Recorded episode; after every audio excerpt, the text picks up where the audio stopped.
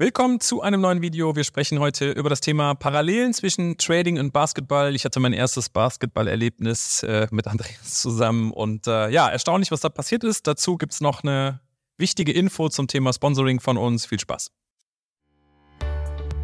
Willkommen zu einer neuen Episode von Trading Freaks.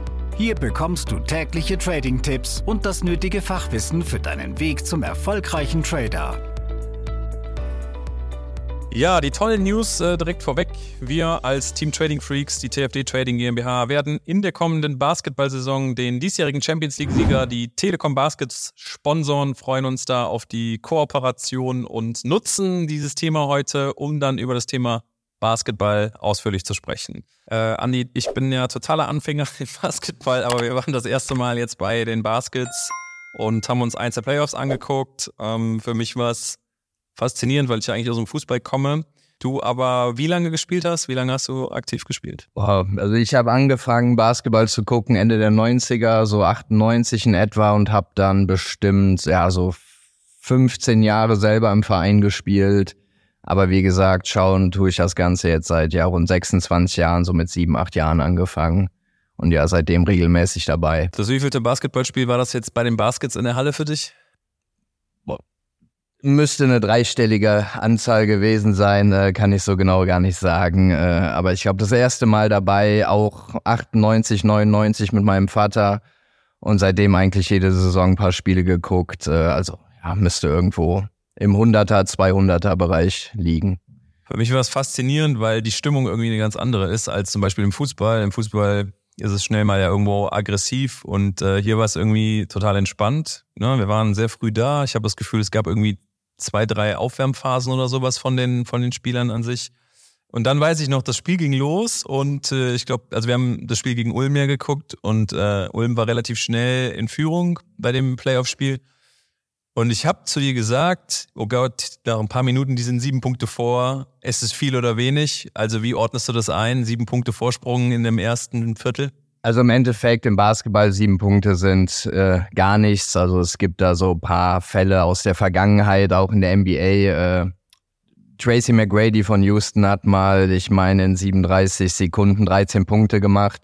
Im Endeffekt maximal in einem Angriff sind drei Punkte zu erreichen. Und so kann man die Differenz eigentlich immer durch drei teilen und hat so die Anzahl der Angriffe, die es benötigt, um dann letztendlich wieder ranzukommen. Also sechs Punkte wären zwei Angriffe, in dem Fall wären dann sieben Punkte Differenz drei Angriffe mindestens. Und ja, drei Angriffe sind durchaus in der Minute zu schaffen. Und äh, wie gesagt, das sieben Punkte im Basketball ist überhaupt nichts. Das war so das Erste, als du mir das gesagt hast, wo ich gemerkt habe, okay, da gibt es irgendwo Parallelen ähm, zum Börsenhandel, zum Trading. Für alle, die ja vielleicht noch nicht so lange dabei sind, auch da nochmal der Hinweis, es geht ja darum, dass wir Systeme oder anders Strategien entwickeln, die jeden Tag ja gleich ablaufen von dem, was wir tun können. Also wir haben ja Checklisten vor uns und arbeiten die ja so gesehen stupide ab. Einstiegssignale, Ausstiegssignale, Review, fertig. Und ähm, da ist mir so das erste Mal aufgefallen, okay, du kannst ja auch in einem, in einem Monat deine Trades nach diesem Setup gemacht haben, aber die Ergebnisse sind ja nicht immer die gleichen.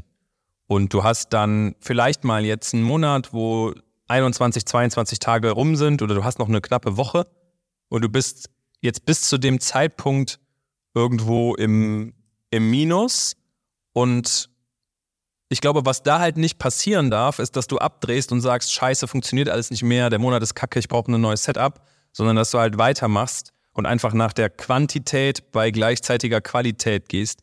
Wie ist das denn für einen Basketballspieler? Wie war das für dich, wenn du hast ja selber gespielt, wenn du im ersten Viertel acht oder zehn Punkte hinten bist? Was passiert vom Mindset? Also im Endeffekt ist es wichtig, eben wie im Trading hat man sich an das gehalten, was man vorher ausgearbeitet hat und wo man weiß, es funktioniert auf lange Sicht. Ähm, wenn man eben weiß, man hat eine Drei-Punkte-Quote von 35, 40 Prozent und die ist jetzt mal nach einem Viertel nur bei 15 oder 20 Prozent, warum auch immer.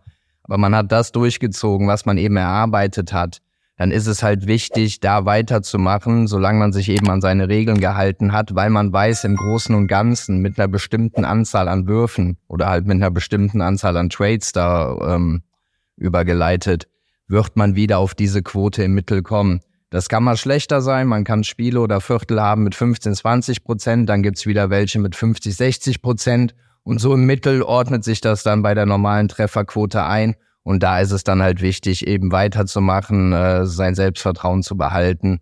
Und wie gesagt, solange man sich an seine Regeln und Strategien gehalten hat, weiterwerfen. Mir ist aufgefallen, dass es viele äh, Timeouts gibt. Ich glaube, die Trainer können die ja ziehen. Mhm und dass auch da innerhalb von wenigen Sekunden super viel über so eine Taktiktafel gemacht wird oder Statistiken aufploppen oder sowas.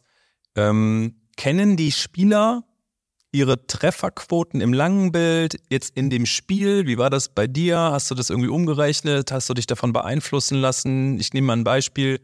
Da ist jetzt jemand nach der, in der Halbzeit merkt er, okay, ich habe irgendwie von zehn Dreierversuchen nur einen getroffen. Was passiert da im Kopf? Ja, das äh, kommt so ein bisschen auf den Spielertypen an. Die meisten, vor allem im Profibereich, haben da eben dieses Selbstvertrauen. Die wissen, wenn ich weiter werfe, werde ich irgendwann wieder treffen, also diese Hot Hand wieder bekommen.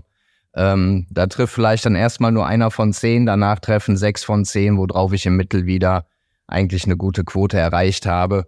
Und da ist es eben wichtig, äh, wenn ich weiß, ich habe über die letzten vier, fünf, sechs Jahre immer meine 40 Prozent im Basketball Dreierquote sind äh, sehr gut. Wenn ich die hatte und jetzt habe ich mal eben nur 20 Prozent weiterwerfen. Das heißt ja aber auch, dass du im Profi-Basketball wahrscheinlich das erste Mal da jemanden hast, der das analysiert und der dir diese Quoten zwischendurch mal nennt, vor dem Spiel, während des Spiels oder nach dem Spiel. Das heißt, das ist ja erst dann etwas, wo du Selbstvertrauen draus aufbauen kannst. Als Amateurspieler wirst du wahrscheinlich niemanden haben, der das irgendwie mitschreibt oder irgendwie eine Statistik führt, nehme ich jetzt mal an.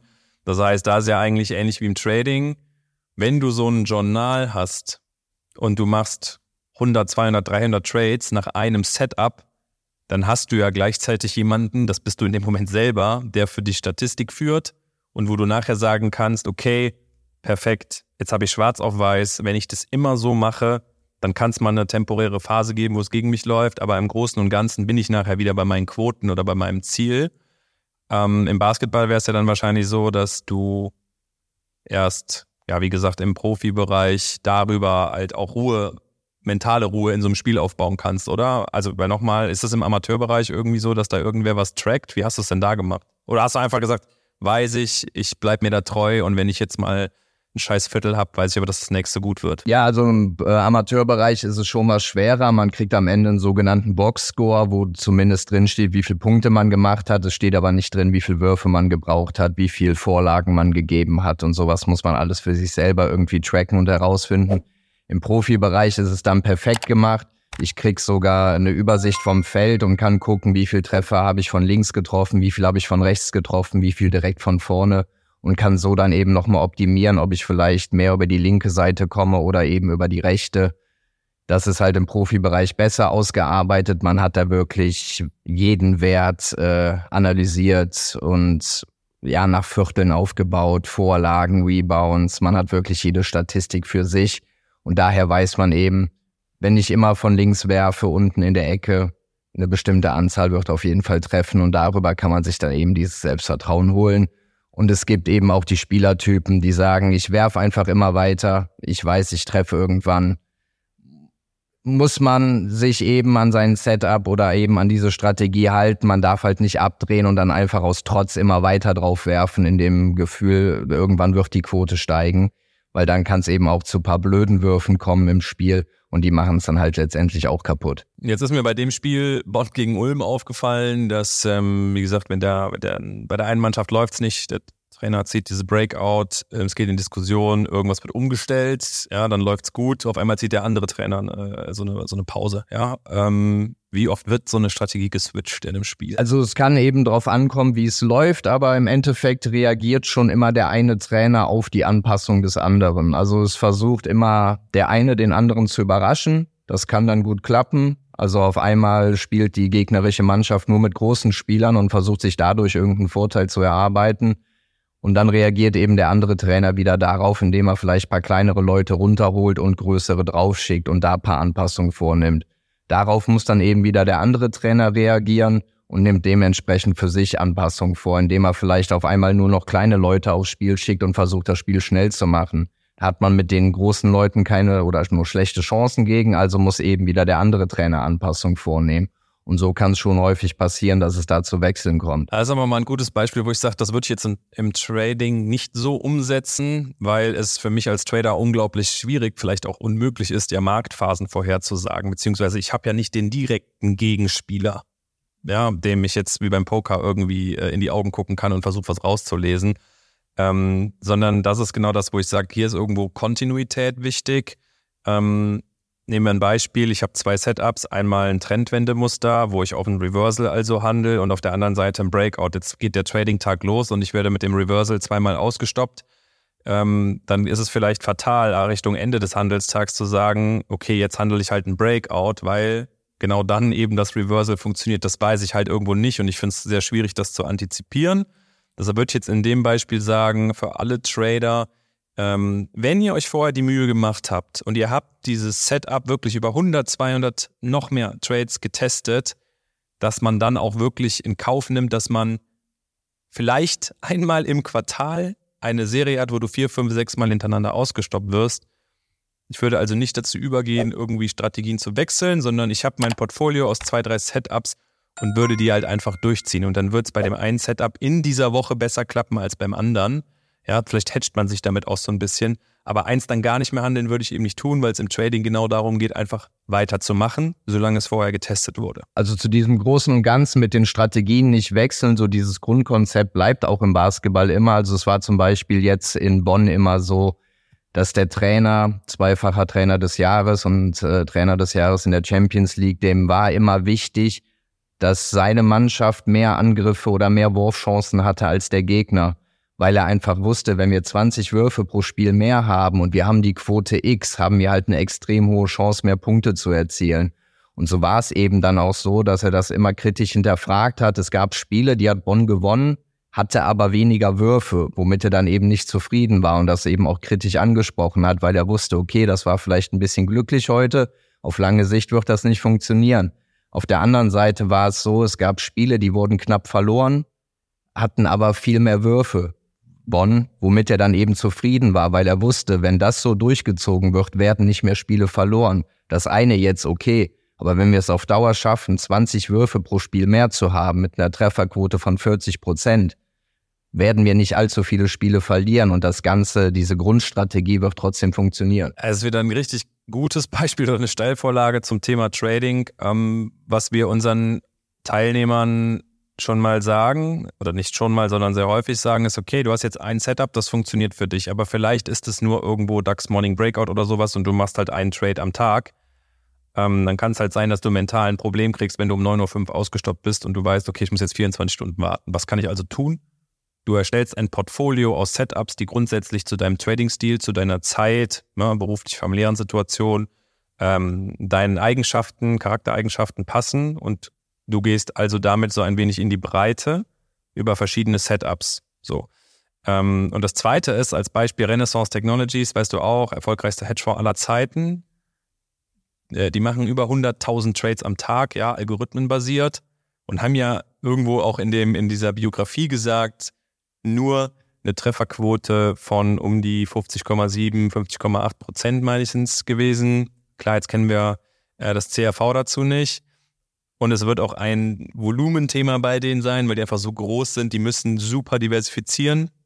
Heißt ja aber auch, wenn ich dieses System kenne, wenn ich die Zahlen und Fakten dazu habe und dem vertraue, kann ich ja ruhig Quantität reinkriegen. Ja, für mich auf jeden Fall ein erstes äh, spannendes Spiel, mal wirklich live und vor Ort zu sehen. Kann ich jedem empfehlen, das mal zu machen. Kostet ja auch gar nicht so viel. Äh, für uns wird es die Möglichkeit über das Sponsoring der Baskets natürlich jetzt äh, oder für mich auch äh, öfter geben. Vielleicht auch nochmal so als Quintessenz ähm, für heute. Was sind für dich so die wichtigsten Parallelen zwischen Basketball und Trading? Also vor allem der letzte angesprochene Punkt mit diesem an seine Strategie glauben und es einfach durchziehen, auch wenn es mal vielleicht ein, zwei Tage oder in dem Fall auf Basketball bezogen ein, zwei Spiele nicht läuft. Ich weiß, wenn ich eine bestimmte Anzahl an Trades oder eben an Würfen mehr habe mit der Quote X, werde ich letztendlich als Sieger rauskommen. Das kann mal ein, zwei Spiele schlecht laufen, aber im Endeffekt weiß ich, wenn ich 40 Saisonspiele habe, werde ich eben mit diesem Ansatz und mit dieser Trefferquote 35 oder 38 gewinnen. Da können mal ein, zwei schlechte Tage dabei sein, warum auch immer. Aber äh, im Großen und Ganzen werde ich mich damit auf jeden Fall durchsetzen. Ja, heißt für dich, wenn es jetzt darum geht, da Zahlen, Daten, Fakten reinzukriegen, die du nicht so ganz weißt, wie, wie kann man sowas aufbauen, wie baut man ein Trading-System auf. Wir werden unter dem äh, Video von heute oder dem Podcast, je nachdem, wo wir es ausstrahlen, auch nochmal einen Link posten, wo du dir da einfach noch mehr Infos zu ziehen kannst. Ähm, denn ja, das waren wichtige Informationen und Tipps heute, aber jetzt geht es ja darum, dass du in die Umsetzung kommst. Und ja, viel Spaß dabei, abonniere den Podcast und bis zum nächsten Mal. Diese Episode ist zu Ende. Abonniere diesen Kanal für noch mehr Trading-Tipps und schau vorbei auf tradingfreaks.com.